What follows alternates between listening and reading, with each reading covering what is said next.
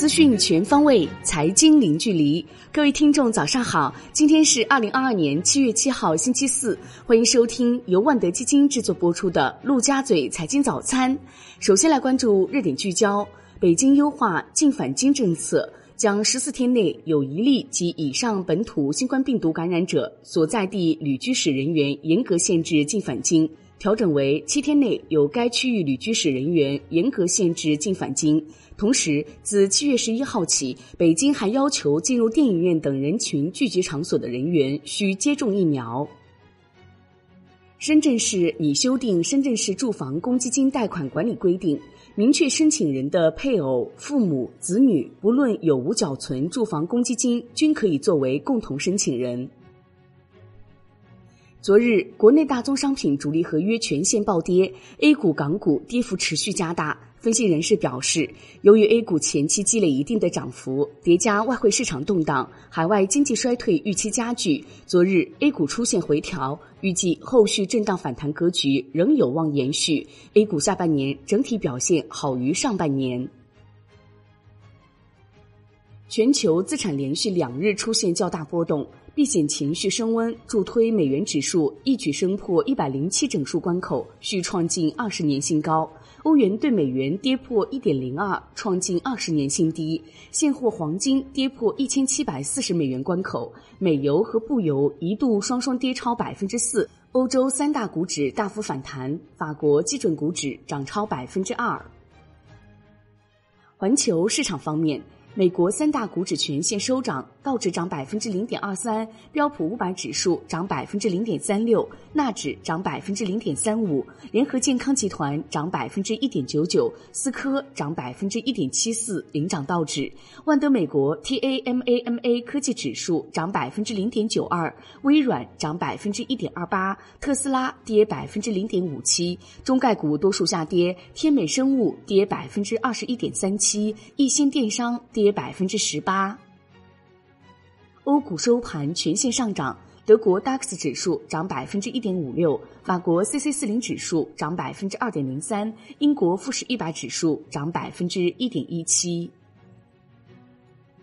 宏观方面，商务部发布二零二二年规章立法计划。为进一步放宽外国投资者对上市公司战略投资限制、创新监管方式，将修订《外国投资者对上市公司战略投资管理办法》。央行七月六号开展三十亿元七天期逆回购操作，单日净回笼资金九百七十亿元。国内股市方面。A 股整体震荡下滑，上证指数收盘跌百分之一点四三，创业板指跌百分之零点七九，深圳成指跌百分之一点二五。盘面上，煤炭、餐饮旅游、石油天然气、海运、化肥、农业板块带头调整，半导体、机器人、汽车及零部件板块走强，锂电龙头继续活跃。中通客车、浙江市保富牌双双跌停，北向资金净卖出十三点八三亿元。港股早盘低开低走，尾盘顽强上行。恒生指数收跌百分之一点二二，恒生科技指数跌百分之一点二三，恒生国企指数跌百分之一点二六。能源、原材料、金融板块跌幅居前，南向资金净卖出三十五点六五亿港元，美团遭净卖出五点四二亿港元。证监会同意一点天下、新飓风、金鹿电子、趣税科技创业板 IPO 注册，其中趣税科技为小米生态链企业。未来发布液冷超快充电桩和第三代换电站，并计划面向全行业开放八百伏高压平台电池包以及配套换电体系。未来还计划在二零二五年建成覆盖大部分城市的高速换电网络，同时还在全球建成超过四千座换电站。恒驰五正式开启预售，预售价十七点九万元，今年十月开始交付。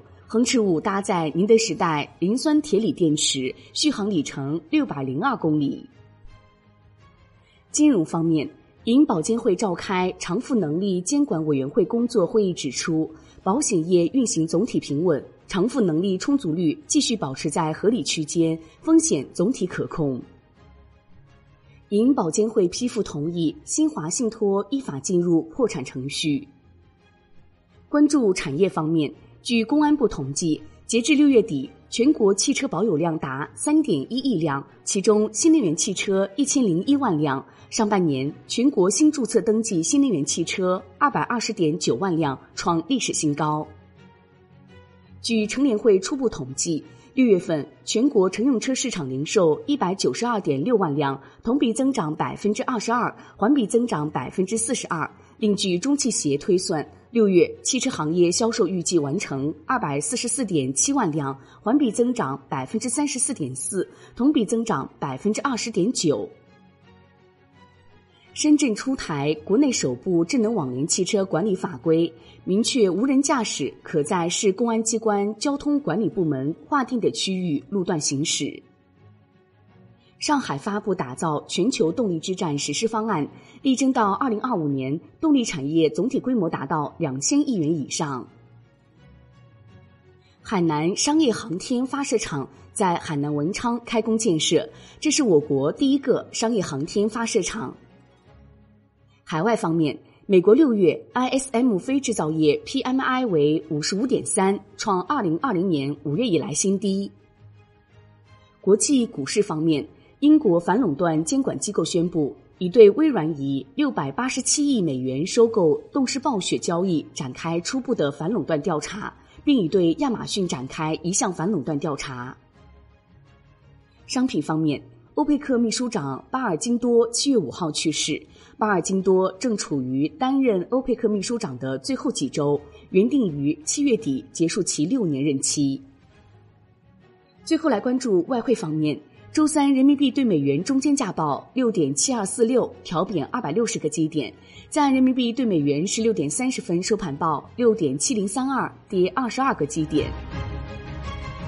好的，以上内容由万德基金制作播出，感谢您的收听，也欢迎您关注转发。我是小颖，我们下期再见哦。